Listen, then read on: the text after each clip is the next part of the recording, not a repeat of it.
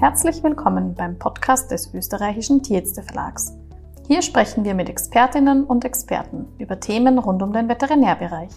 Wir freuen uns, dass Sie mit dabei sind. Ich darf heute ganz herzlich Frau Ute Grund begrüßen. Sie ist Kommunikationstrainerin und arbeitet seit 25 Jahren mit Tierärztinnen und Kliniken zusammen, damit wir besser mit unseren Patienten und deren Besitzerinnen kommunizieren können. Herzlich willkommen, Frau Grund. Vielen Dank. Können Sie uns gleich einmal an Ihrem Erfahrungsschatz teilhaben lassen und berichten, was denn so die häufigsten Fragestellungen sind, die an Sie herangetragen werden? Also, vordringlich geht es immer wieder bei den Besitzern um das Thema Geld und Preis. Viele Besitzerinnen und Besitzer haben eine komplett andere Vorstellung, was tierärztliche Behandlung kostet und auch was dahinter an Fachwissen, an Diagnostik und so weiter steckt. Es gibt Kundinnen und Kunden, die haben die Vorstellung, sie gehen zum Tierarzt oder zur Tierärztin und mit einer Spritze ist alles gut. Ja, und dementsprechend ist auch teilweise die preisliche Erwartung, dass man da mit ganz wenig Geld wieder rauskommt. Also das ist eines der Themen. Dann ein weiteres Thema, das auch damit verbunden ist, ist nämlich diese Kostenkommunikation, die die Tierärztinnen und Tierärzte mit den Kunden haben, weil, und das beklage ich furchtbar, dass in der Ausbildung der Veterinärmedizin dieser Bereich Kommunikation ganz stiefmütterlich behandelt wird und die Tierärztinnen und Tierärzte in ihrer Ausbildung überhaupt nicht auf die kommunikativen Herausforderungen dann vorbereitet werden, die da nämlich nachher sind. Zum einen, jede Tierärztin, jeder Tierarzt in jedem Gespräch, in jeder Behandlung verkauft Leistungen. Und darauf sind die nicht vorbereitet. Und entsprechend funktioniert die Kommunikation dann eher nicht so gut, was die Besitzer sich oft zunutze machen, weil sie nämlich dann den Tierärztinnen und Tierärzten ein schlechtes Gewissen machen, dass sie nämlich zu viel Geld für ihre Leistung verlangen. Und ich bin immer wieder erschrocken, wenn ich die Tagessätze oder die Stundensätze der Tierärztinnen und Tierärzte sehe für die Ausbildung, die die geleistet haben und vor allem für die Arbeit, die die leisten. Weil wer steht denn bitte schön am Wochenende, wer steht nachts, wer steht an Silvester da und kümmert sich um, um Notfälle der Besitzer. Ja, also das ist dieses Thema Preiskommunikation und damit einhergeht wirklich für die Tierärztinnen und Tierärzte eine hohe Belastung.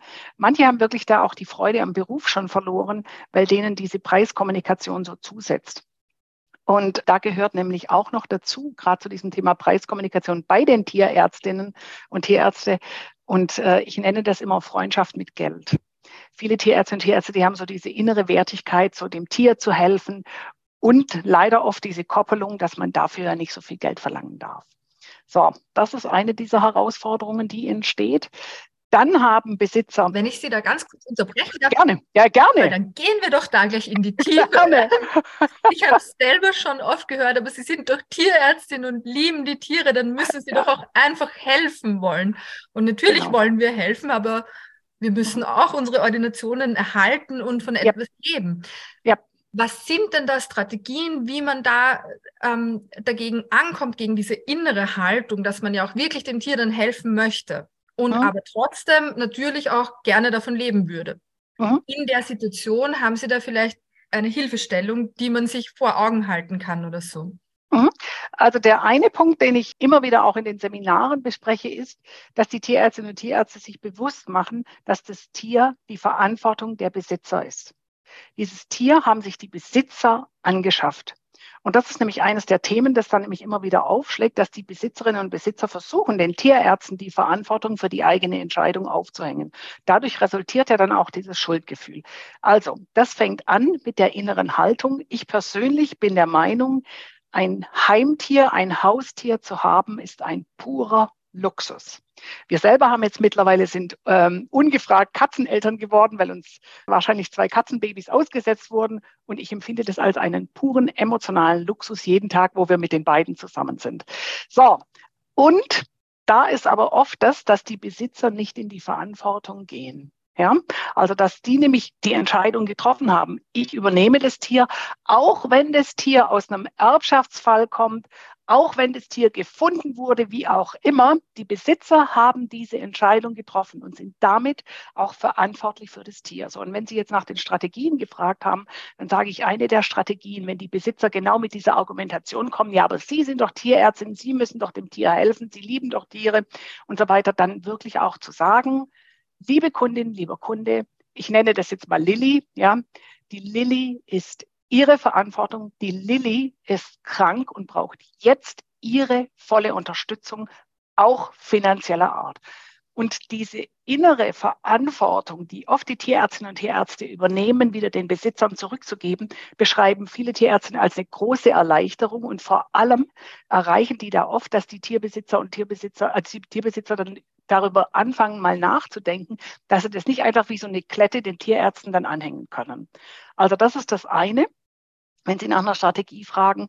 Und das nächste ist, wenn Sie jetzt zu mir gesagt hätten, ja, Sie müssen doch und so weiter und so fort, wie Sie es gerade benannt haben, zu sagen, ja, ich liebe Tiere und die Behandlung kostet Geld. Ja, also da wirklich nicht in die Rechtfertigung zu gehen, dass die nämlich anfangen, die Behandlung dann zu rechtfertigen. Ja, das ist doch weil und so weiter und so fort, sondern ganz klar zu sagen, und die Behandlung kostet Geld. Mir ist dieses und so stark aufgefallen, weil ich hätte gesagt, aber ja. Aber die Behandlung kostet Geld. Ja. Wollten wir darauf vielleicht kurz, kurz eingehen? Können wir gerne tun. Also, ich habe in meinen Seminaren immer so einen Bereich, wo ich sage, ich habe einen Bereich von verbotenen Wörtern verboten. Warum? Weil sie für Sie als Tierärztinnen und Tierärzte nicht hilfreich sind. Also das ist meine Kategorie verbotene Wörter. Und da ist das Aber auf der Top-Liste oben. Warum? Aber trennt zwei Aussagen voneinander. Und aber im Kontext ist immer wieder damit verbunden, dass schwierige Situationen sind. Zum Beispiel oft wird gesagt, Sie haben recht, aber jetzt erkläre ich Ihnen mal, wie das wirklich ist. Das bedeutet, da stelle ich eine Frage dann wirklich in Zweifel und das, was vor dem Aber gesagt wird, ist immer nur halb wahr, sondern das, was nach dem Aber kommt, ist das, was ich im Grunde ausdrücken möchte. Und deswegen verbinde ich diese zwei Aussagen, weil sie sind gleichwertig und gleich wichtig. Und vor allem, das kann ich auch noch unterstreichen mit, ich liebe Tiere und gleichzeitig. Ja, dass das wirklich auch noch in einen zeitlichen äh, in eine zeitliche Kombination dann gebracht wird. Und das ist der Grund, warum ich ganz stark propagiere, immer wieder unzuverwenden und dass Sie einfach auch alle nochmal nachvollziehen können. Ich selber arbeite auch immer und immer wieder daran, mein Aber durch Un zu ersetzen. Also da werde ich jetzt mal beginnen zu üben. Viel Erfolg. Wird, wird was verändern. Wird was verändern. ich werde Sie auf dem Laufenden halten. Oh ja. So, also wir sind noch mal bei den Strategien. Ja, also vor allem auch dieses Thema der Rechtfertigung ähm, ist wirklich auch noch mal der Punkt, wo es ganz wichtig wird, dass der Preis nicht gerechtfertigt wird. Und da gehört ein weiterer Punkt dazu, der enorm wichtig ist, wo das nicht nur tierartspezifisch, aber ganz viel bei den Tierärztinnen und Tierärzten zu finden ist, weil die so ein, so ein Helferherz haben, ist nämlich dieses Thema Freundschaft mit Geld. Wir alle haben aus unserer Sozialisation Konzepte zum Thema Geld, die wir in uns tragen. Viele davon sind noch sehr unbewusst. Und äh, diese, auch diese unbewussten Konzepte, wenn das keine gesunden Konzepte sind, die blockieren uns, dass wir uns getrauen, ja, das und das und das ist notwendig, dafür bekommen Sie das und das und das und kostet, weil diesen Preis dann selbstbewusst zu nennen. Und wenn ich das Konzept in mir trage, es gehört sich nicht viel Geld zu verlangen oder auch zum Beispiel da bestimmte finanzielle innere, unbewusste Grenzen habe, was viel Geld und was wenig Geld ist, dann fange ich schon wieder da an, alleine durch das, wie ich das sage, da, ich sage das mal auch dem Besitzer gegenüber zu signalisieren, ich finde es ja selber teuer. Und da gehört nämlich auch noch der nächste Punkt rein, dass leider viele Tierärztinnen und Tierärzte Klammer auf, die verdienen eh alle zu wenig. Die würden meiner Meinung nach viel mehr am Ende des Monats auf ihr Konto haben sollen, ja, und verdienen zu wenig. Und sowieso, wenn die in Teilzeit sind, und dann passiert leider eine sehr ungute Koppelung, nämlich, dass die ihr eigenes Gehalt, was sie am Monatsende auf das Konto bekommen, jetzt zum Beispiel mit so einem Betrag vergleichen. Und dann rechnen die nämlich sofort, oh, meine Güte, wie lange müsste ich denn sparen, bis ich das bezahlen könnte, bis, bis äh, ich da wirklich diesen Betrag bezahlen könnte? Weil ich habe ja auch noch meine monatlichen Kosten, Miete, Auto und den, das, was einfach auch zu unserem Lebensunterhalt gehört. Und das ist eine ungute Koppelung, wo jetzt wieder nochmal rück zu unserem Thema, jedes Tier ist ein Luxus. Der Gedanke wichtig ist, diese Kundin, dieser Kunde, die gerade vor mir steht, leistet sich einen Luxus, einen emotionalen Luxus, Ja? Und für Luxus wird bezahlt. Und ich möchte eins nochmal nur klarstellen. Für mich sind Tiere Lebewesen, die schützenswert sind, um die wir uns kümmern sollen und für die wir auch gerne Verantwortung übernehmen sollen. Ich vergleiche das nicht von der Wertigkeit mit Champagner. Ich vergleiche das nur auf einer anderen Ebene mit Champagner. Ich brauche keinen Champagner, um tagtäglich überleben zu können und für meinen Körper zu sorgen. Ich brauche Wasser. So, wenn ich jetzt aber Champagner trinken will, dann ist jedem klar, dass ich für Champagner mehr Geld bezahle als für Wasser. Und genau deswegen, da fängt nämlich diese, diese innere Haltung wieder an, dass die Tierärzte und Tierärzte in, den, in die Haltung gehen können in dem Moment, dieser Kunde leistet sich einen emotionalen Champagner und dafür soll und muss der auch bezahlen. Das Tier ist seine oder ihre Verantwortung. Ein weiterer Punkt, der jetzt da bei dem Thema Preiskommunikation auch noch reingehört, ist der Punkt, dass wenn wir einen Preis für eine Leistung nennen, ohne dass wir dem Kunden den Wert oder den Vorteil dafür erklären, ist, wie ich das immer benenne, den Preis kalt zu nennen. Und damit versteht der Kunde oft nicht, was er dadurch bekommt. Wenn ich zum Beispiel sage, da komme ich auch gleich noch dazu, ich brauche ein Röntgenbild und das kostet, dann ist der Preis, egal ob Sie sagen 30, 40, 50, 60, 70 Euro, immer zu viel, weil der Kunde den Wert und den Vorteil nicht versteht, den er durch das Röntgenbild bekommt. Und deswegen, und ich gehe da immer mit einer Eselsbrücke an das Thema ran, den Preis nennen wir, wie wir im Knigge vorgehen. Laut Knigge ist bei uns in Deutschland geschrieben, der Herr sollte der Dame immer den Vortritt lassen. So, das ist eine Benimmregel. Und wenn wir das jetzt auf die Preiskommunikation übertragen, sage ich immer so, der Preis ist der Herr. Das heißt, der wird erst zum Schluss genannt. Vorher wird die Dame genannt und die Dame ist der Wert. Also was ist der Wert eines Röntgenbilds? Ich kriege einen Überblick über zum Beispiel die Lunge. Ich kann eventuell eine Fraktur ausschließen und damit bekomme ich mehr Sicherheit. Und das kostet. Also immer erst den Wert nennen und dann den Preis. Und jetzt kommt noch ein weiterer Punkt dazu, zu diesem Thema, ich brauche. Es wird ganz oft verwendet. Ja, als Tierärzte und als Tierärzte brauchen Sie dieses Röntgenbild, um die Diag in der Diagnostik voranzukommen. Und wenn wir ähm, diese Formulierung anstatt ich brauche, anders Formulierung zur Sicherheit, damit wir in der Diagnosestellung weiterkommen, ist jetzt ein Röntgenbild notwendig.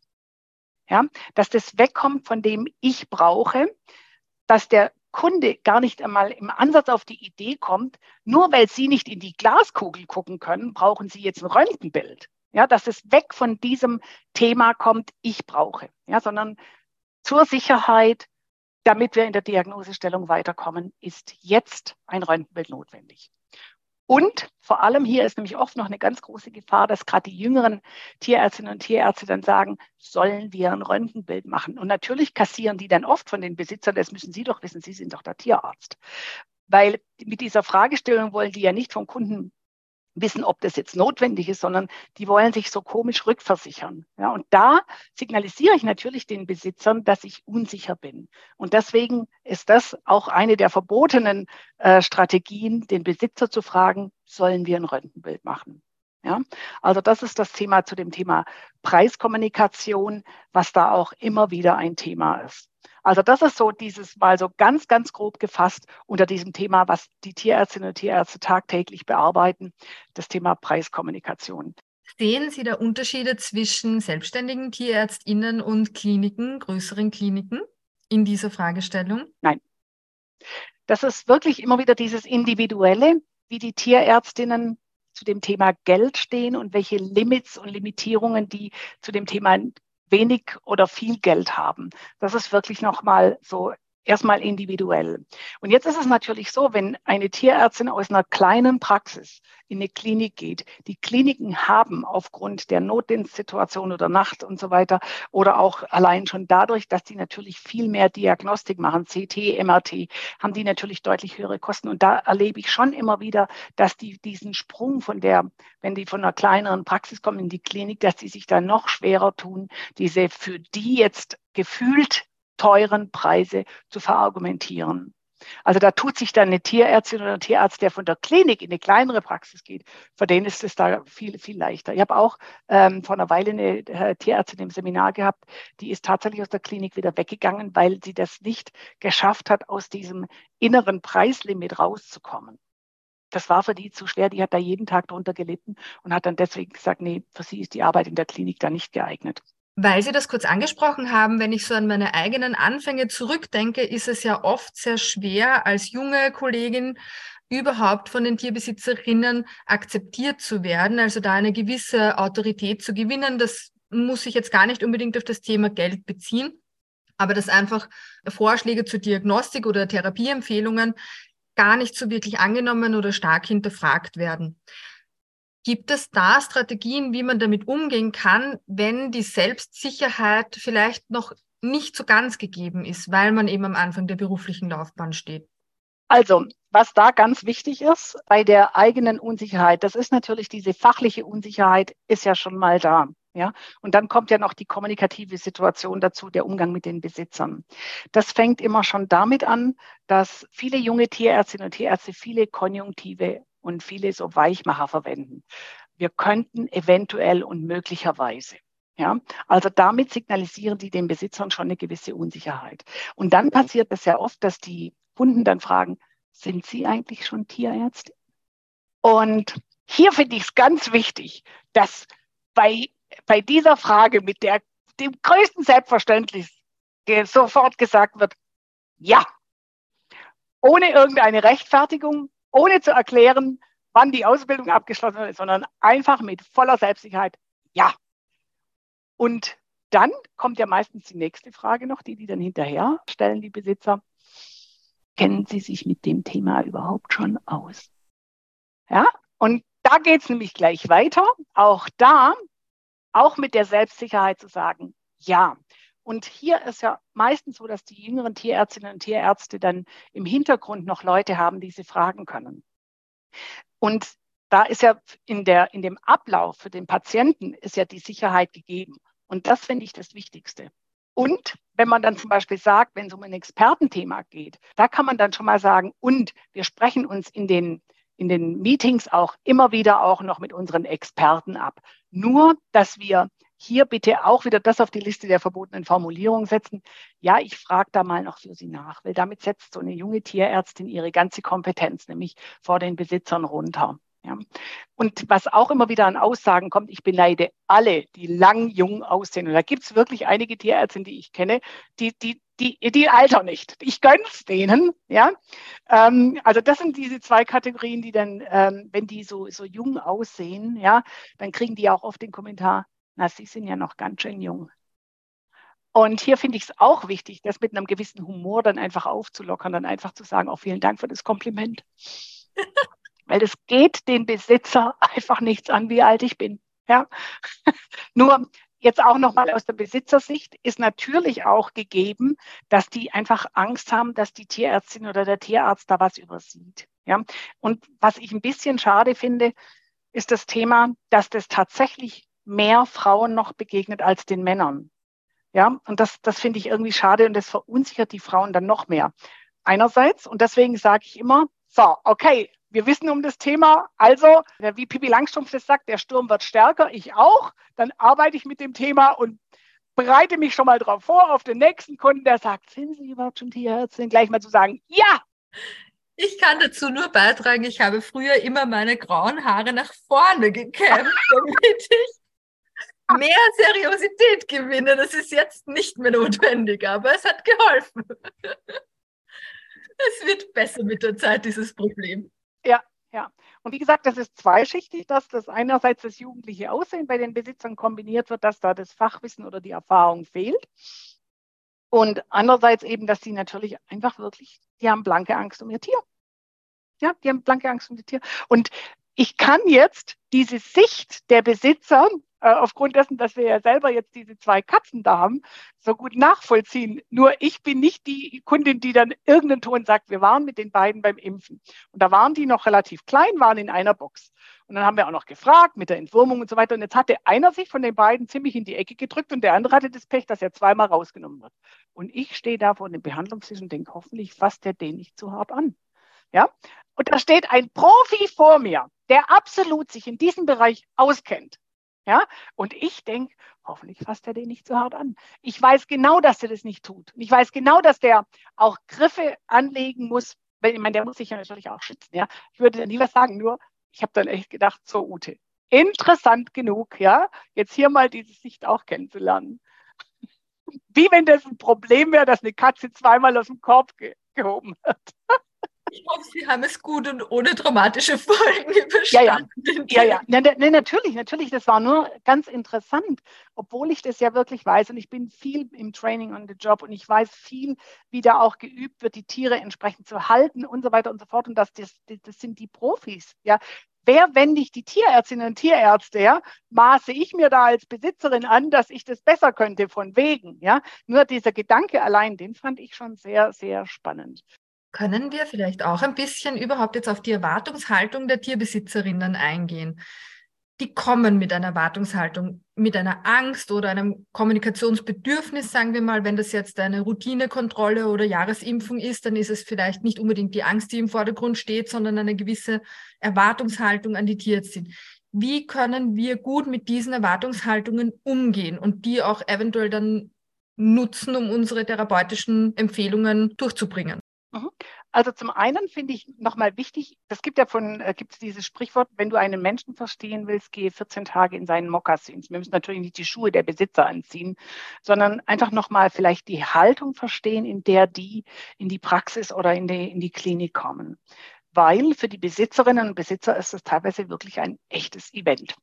Ja, also dass wir das schon mal verstehen, es ist ein Event von Wichtigkeit, weil die bringen ja nicht eine Katze oder einen Hund, sondern die bringen einen Hund, der eigentlich im Grunde kurz vor der Einschulung steht, weil er so hochintelligent ist. Ja, und auch die Katze ist natürlich nicht wie alle anderen Katzen, sondern die ist so speziell. Ja, also das heißt, die haben da ein bisschen, teilweise ein echtes Mitteilungsbedürfnis auch über die eigenen Tiere zu sprechen und die geben da natürlich auch Informationen, die für Tierärztinnen und Tierärzte überhaupt nicht wichtig sind. Ja, was der Kater oder die Katze vor fünf Wochen da irgendwie mal äh, gefressen hat und so weiter, ist ja für eine Tierärztin nicht wichtig. Aber Gleichermaßen ist trotzdem wichtig für die Tierärztinnen, dass die eine gewisse Wertschätzung den Kunden gegenüber zeigen, dass die diese Informationen bereithalten und dass die sich auch Gedanken über ihr Tier machen. So, und jetzt kommt aber ein Punkt rein. Die Besitzer haben ja da oft ein ganz hohes Mitteilungsbedürfnis. Wenn wir Zeit haben und wenn uns diese Geschichten interessieren, können wir den Kunden aktivieren, dass wir im Nicken zuhören, blinzelnd und aktives Zuhören, mm, ah ja und so weiter. Nur sollten wir wissen, wenn wir Kunden haben, die den Tierarztbesuch als, wie soll ich mal sagen, Event nutzen, um endlich mal die 20.000 Wörter, die sie sonst noch im Speicher haben, wo sie die nicht loswerden, da dort loswerden, dann ist gut. Wir bremsen das ein bisschen ein, indem wir das aktive Zuhören etwas reduzieren. So, also einmal die Wertschätzung, dass die Besitzer sich Gedanken machen, dem Besitzer sagen, ich habe jetzt alle relevanten Informationen, vielen Dank. Und meine Empfehlung ist jetzt, ja, also dass die, dass wir hier so ein, wie so einen kleinen Gesprächsbogen spannen über die Wertschätzung, Zusammenfassen der Informationen und meine Empfehlung ist, dann auch noch durchaus den Kunden zu fragen, welche Fragen dann noch offen sind, ja, und dann ist es auch für den Besitzer eine runde Sache, wenn es sich da um eine Routinekontrolle handelt. Plus, dass ich jetzt auch in der aktuellen Zeit einfach noch wichtig finde, durch die ganze, das, das, Thema der Inflation und der Energiekrise, wo einfach für viele Leute die Kosten auch explodiert sind, finde ich gut, durchaus auch mal über den Kunden einfach den Impuls zu geben, ob sie schon mal über eine Tierkrankenversicherung nachgedacht haben. Dass nämlich viele Besitzer kennen Tierversicherungen nicht und deswegen finde ich es einfach mal gut, den Impuls zu geben. Es geht nicht darum, dass Tierärztinnen und Tierärzte Tierversicherungen verkaufen, weil verkaufen mögen die eh nicht. Und wenn es dann noch um Versicherung geht, dann wird es ganz furchtbar. Und trotzdem sollte der Besitzer die, die Information haben, dass es eine Tierkrankenversicherung, dass es die Möglichkeit gibt, das Tier zu versichern.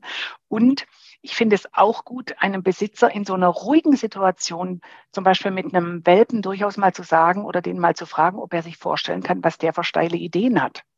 Ja, dass der zum Beispiel, wir haben jetzt auch erst wieder aktuell jemand gehabt, Socke gefressen. Ja, dann fallen da gleich mal hohe OP-Kosten an. Ja, und dessen sind sich die Besitzer oft nicht bewusst. Die gehen mit einer fehlenden Information an den, an den Tierkauf ran und denken, sie gehen da vielleicht einmal im Jahr zum Impfen und kaufen dann noch einfach ein Futter, irgendeins, ja, sind sich nicht bewusst, was da auch passieren kann. Und dass so ein Tier auch im Laufe seines Lebens, das wird natürlich auch zu einem Senior. Und wie wir bei, bei uns Menschen, werden auch die Kosten der Gesundheit im späteren Lauf unseres Lebens dann höher. Und genauso, dass die Besitzer sich dessen bewusst machen, dass da auch höhere Kosten auf sie zukommen können. Und das finde ich bei so einer Routinekontrolle einfach immer noch einen guten Impuls mitzugeben. Und auch hier wieder die Verantwortung an den Besitzer zu geben. Machen Sie sich Gedanken über eine Tierkrankenversicherung, informieren sich gerne entweder bei Ihrem Versicherungsfachmann oder im Internet. Ja, also das nicht da, wir empfehlen die oder die, dann, sondern wirklich dem Besitzer einfach diesen Impuls zu geben. Das wäre jetzt für so eine Routinekontrolle ein Thema. Wir erleben es in der Praxis ja doch leider häufig, dass es den Tieren schlecht geht und dass wir den BesitzerInnen auch schlechte Nachrichten überbringen müssen oder eine ausführlichere Diagnostik erforderlich ist, sodass vielleicht auch die BesitzerInnen in dieser Situation sehr verängstigt sind. Manche reagieren dann auch mit Wut. Wie geht man denn mit solchen Situationen kommunikativ gut um? In den Seminaren besprechen wir an dieser Stelle immer, wenn es um das Thema Emotionen geht, das Eisbergmodell. Das Eisbergmodell stellt dar, dass in jedem Gespräch zwei Ebenen sind. Wie beim Eisberg ist ein Teil sichtbar und der viel größere Teil ist unsichtbar. Erschreckenderweise für viele ist die Sachebene, wo es um die Sachthemen geht, der kleinere Teil. Also wo es darum geht, die Diagnostik zu besprechen, die Preise zu besprechen, die Nachrichten zu, zu übermitteln. So, und aus dieser Nachricht, also wenn zum Beispiel der Besitzer, die Besitzerin gesagt bekommt, das Tier hat einen Tumor, das ist ja eine Sachinformation.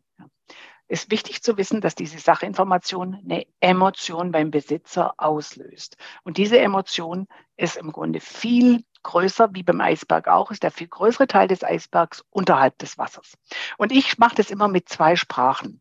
Also die Sachinformation, die sage ich immer, das ist Spanisch und die emotionale, äh, die, die emotionale Ebene ist Chinesisch. Und was passiert, wenn eine Person im Gespräch Spanisch spricht und die andere antwortet in Chinesisch, ist jedem klar, wir verstehen uns nicht. Und oft passiert eben da, dass den Tierärzten und Tierärzten, wenn die diese Sachinformationen äh, geben, und der Besitzer dann so ängstlich, wütend oder sehr emotional agiert oder reagiert auch, dann denken die, der hat es nicht verstanden und erklären das nochmal. Und Fakt ist, dass die dadurch die Emotion des Besitzers deutlich verstärken und der Besitzer fühlt sich völlig unverstanden. Es ist ganz einfach auf dieser Sprachebene zu benennen, dass wenn ein Chinese mit mir spricht, spreche ich mit diesem mit dieser Person auch Chinesisch, damit wir uns verstehen. Übersetzt auf diese Situation, dass die Besitzer Angst haben, ist wichtig, wenn die dann sagen, wow, und, und da emotional reagieren, denen zu vermitteln, ich kann nachvollziehen, ich kann verstehen, Sie sind jetzt in großer Sorge und Sie haben Angst. Das Wichtige, bevor irgendetwas weitere besprochen werden kann, ist, dass die Emotion des Besitzers regelrecht validiert wird und abgeholt wird, weil dadurch wird ein Besitzer erst wieder sachfähig. Und wir haben leider ganz oft dieses Konzept, so bleiben Sie mal schön sachlich. Oder auch dieses Konzept, dass Emotionen in der beruflichen, im beruflichen Kontext nichts verloren haben. Das stimmt aber überhaupt nicht, weil die Besitzer sind in der Emotion und dann gilt es, die emotional abzuholen. Wer jetzt glaubt, dass wenn ich da auf die empathische Ebene gehe oder die Leute ähm, emotional abhole, dass sich das Gespräch verlängert, der täuscht sich. Das Gespräch wird deutlich kürzer, wenn wir die Emotion des Besitzers abholen. Und wenn Sie jetzt, falls Sie den Gedanken haben, ja, wenn ich den aber jetzt versehentlich emotional abhole und der ist sachlich, da passiert nichts. Es passiert aber was, wenn wir den, wenn wir die Emotion nicht erkennen und sachlich weitermachen. Das ist mal so, also die, in die Information, wie man auf Ängste und, und Wut reagieren kann. Also auch bei wütenden und zornigen Besitzern oder es ist ja teilweise dann manchmal schon ein aggressiver Unterton, wenn die Besitzer ihnen unzufrieden sind, dann kommt manchmal die ganze Wucht, bricht mhm. über die Tierärztin herein.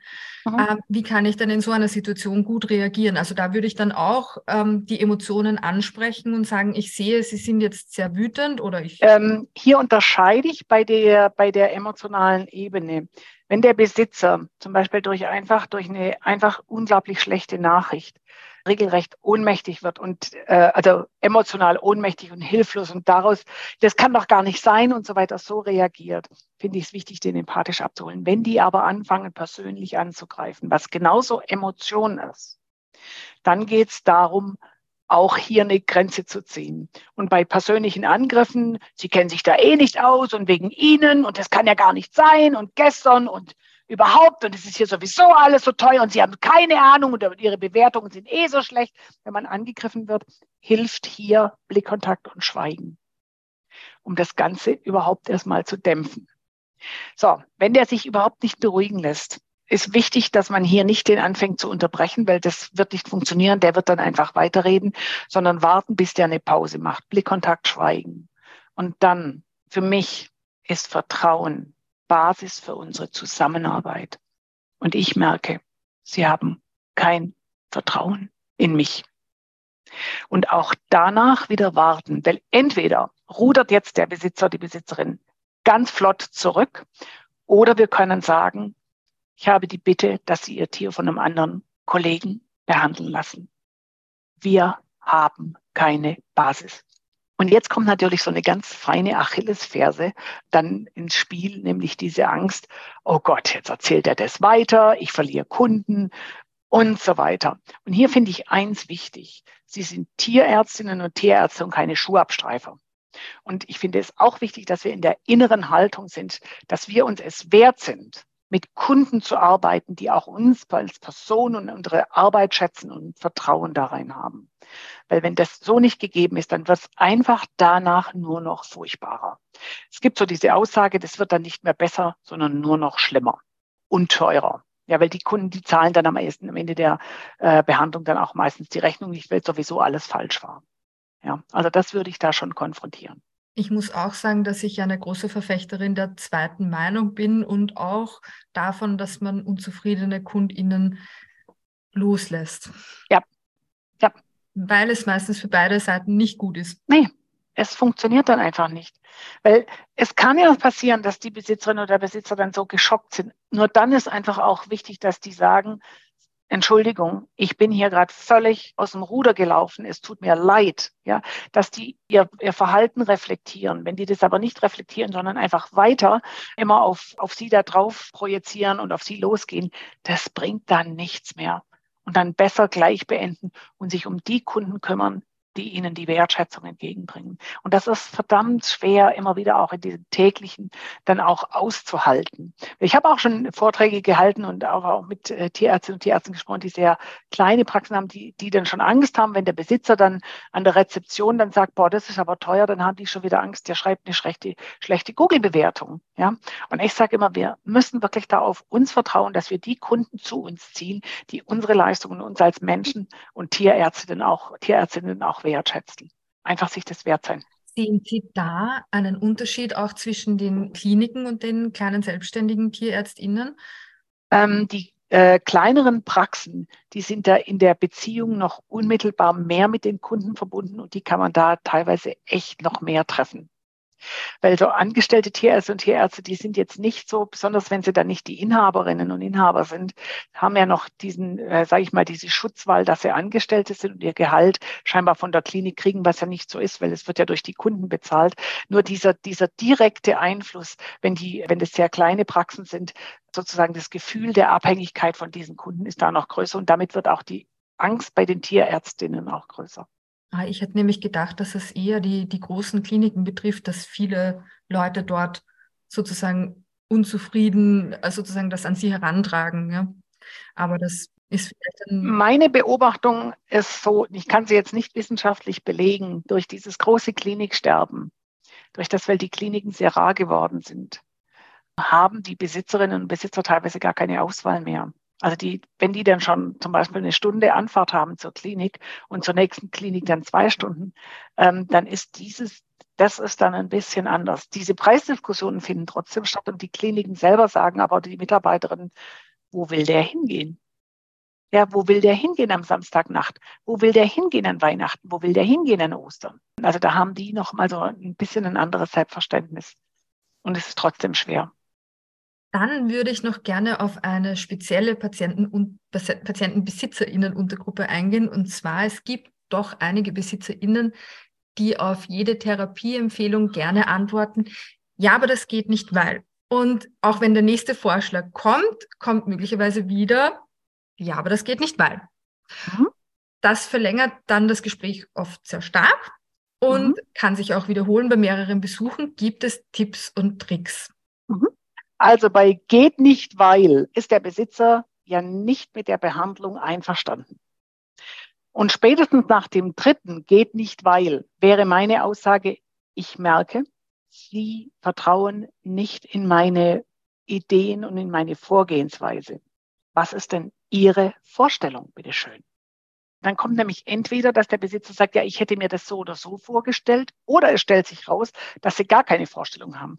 Und bei gar keine Vorstellung, da ist dieses, was Mark Twain mal gesagt hat, wir wissen nicht, was wir wollen, aber das mit ganzer Kraft. Ja, und das klärt sich dann aber auch durch diese Fragestellung, nämlich, wie ist denn Ihre Vorstellung? Ja, und wenn der Kunde dann sagt, ja, das muss doch mit einer Spritze zu erledigen sein, da können wir dann sagen, so gerne ich das jetzt hier mit einer Spritze erledigen würde, so sehr ist die Realität eine ganz andere. Ihr Tier ist schwer krank. Ja, also spätestens nach dem dritten geht nicht, weil. Das ist ein Kommunikationsspiel, was nicht der, der Besitzer oder die Besitzerin als Spiel innerlich, dass die sich dessen bewusst sind, sondern das ist einfach, die sind nicht einverstanden. Und dann würde ich stoppen. Fällt Ihnen noch ein Thema ein, das wir jetzt nicht berührt haben oder auf das Sie noch eingehen wollen? Was immer wieder auch ein Thema ist, ist, dass die Besitzer im Wartezimmer einen unglaublichen Aufstand machen, wenn sie Wartezeit haben. Und das ist gerade für die Mitarbeiterinnen an den Anmeldungen teilweise wirklich eine harte Nummer, dass die auch unterschiedlich manchmal kommen die Besitzer rein und werden ja entweder nach Dringlichkeit behandelt oder wenn sie dann zum Beispiel bei unterschiedlichen Disziplinen dann sind, dann verstehen die das nicht. Oder der Besitzer versteht auch nicht die Dringlichkeit, dass sein Tier, das hier schwanzwedelnd rumläuft, nicht gleich in der nächsten Minute stirbt. Ja, und da ist nämlich immer wieder auch dieses Thema, denen dann auch, auch das ist Emotion zu sagen, ich kann verstehen, Wartezeit ist unangenehm und ich hoffe, es geht bald weiter. Und manchmal hilft, ich nenne das immer das medizinische Schaulaufen, da nötigen die die Mitarbeiterin an der Anmeldung dann, ja, wie lange dauert es denn noch? Und dann sage ich, bitte geht nach hinten und wenn ihr da eine Tür habt, macht die Tür hinten zu, macht hinter der Tür eine kleine Piorette, kommt wieder nach vorne. Ich habe mich gerade erkundigt, es dauert circa noch so und so. Und die Besitzer sind dann schon mal wieder ein bisschen zufriedener. Vielen, vielen Dank für diese Einblicke, die sehr hilfreich sind. Wir werden da jetzt einmal üben, als erstes unstatt aber zu sagen und haben uns auch sonst noch so einiges auf die Fahnen geschrieben. Danke für das Gespräch, Frau Grund, und danke für Ihre Zeit. Sehr, sehr gerne.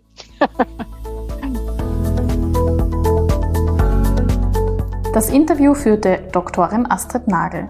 Schnitt von Fiona Slapota, produziert vom österreichischen Tierärzteverlag. Wenn Ihnen der Podcast gefallen hat, freuen wir uns über eine gute Bewertung auf Spotify oder Apple Podcasts. Gerne können Sie uns Ihr Feedback auch per E-Mail unter office.tierärzteverlag.at zukommen lassen. Vielen Dank fürs Zuhören und bis zum nächsten Mal.